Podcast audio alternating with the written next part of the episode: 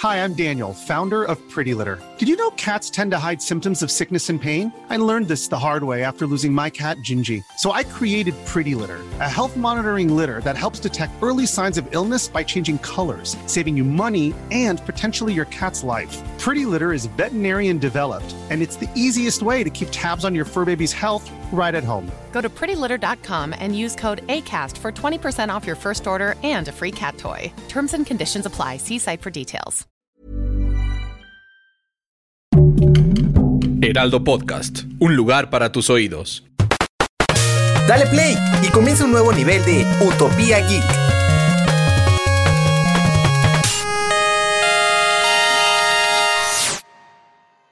Bienvenidos a un nuevo nivel de Utopía Geek.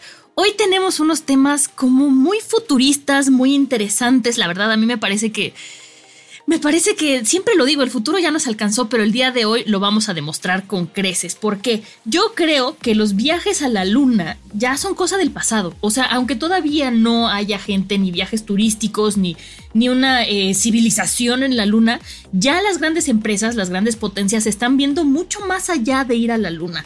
¿A qué me refiero con esto? A que si se fijan ya hasta en las películas, en la ciencia ficción, en las series, el humano y, ya se está planteando ir más bien a Marte, tratar de ir más allá. Además, bueno, por todas las bondades, entre, entre comillas, que se supone que ofrece Marte para el ser humano y que se supone también que es el planeta más viable de ser habitado por ciertas características que tiene, que esto también es subjetivo porque depende de la zona de Marte, o sea, todavía hace falta hacer más investigaciones y yo creo que justamente es por esta incertidumbre y estas ganas de saber y esta necesidad del ser humano de, tener poder y de colonizar que entonces están yéndose todos a Marte.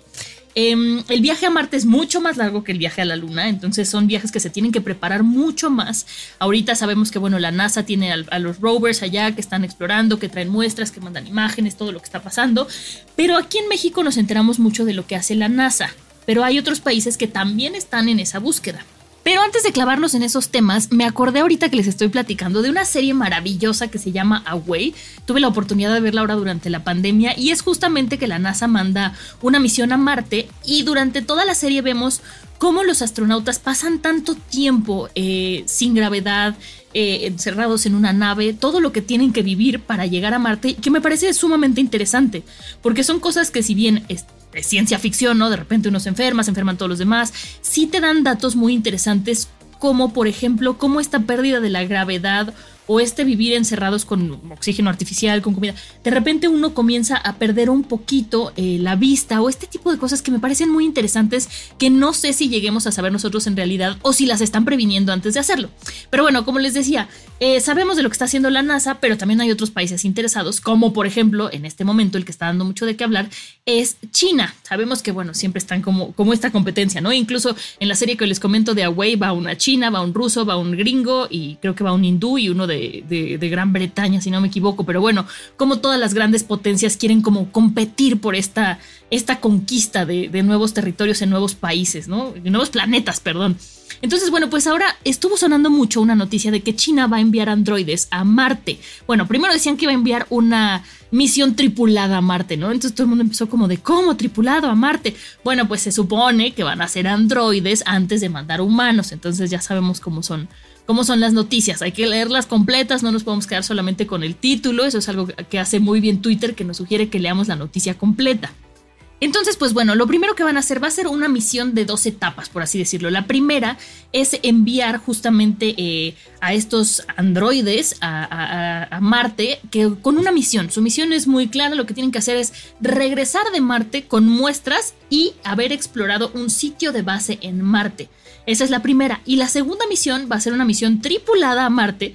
Y ya que llegue toda la tripulación hasta Marte, planean construir una base en Marte.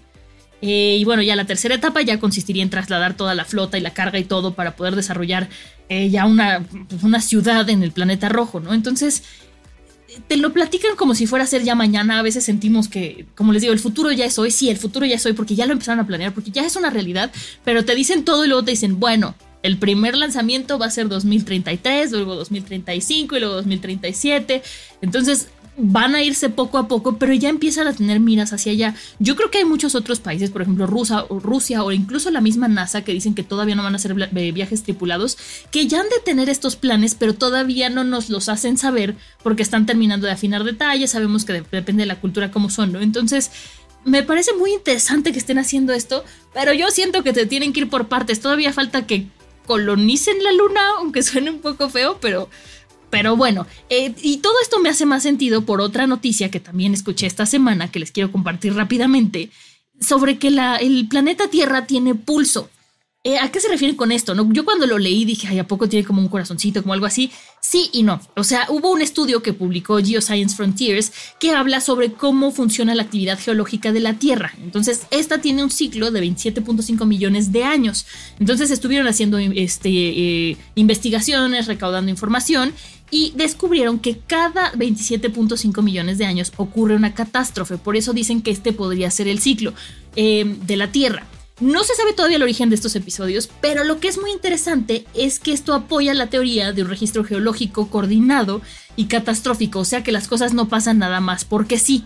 Entonces yo espero que antes de que llegue el siguiente pulso de la Tierra, pues ya estemos todos viviendo en la Luna, o estén, bueno, no estemos, yo ya no voy a estar aquí, pero bueno, ya estén viviendo en la Luna o en Marte. No sé qué les haya parecido esta información, la verdad es que a mí me pareció maravillosa. Acuérdense que me lo pueden dejar todo en mis redes sociales, me encuentran como arroba montesira89, por ahí me estuvieron escribiendo la semana pasada cosas de Elden Ring, de qué les emociona, qué no les emociona y qué esperan de este videojuego. Entonces, muchas gracias por estar con nosotros en este nivel de utopía y nos escuchamos la siguiente semana. Adiós.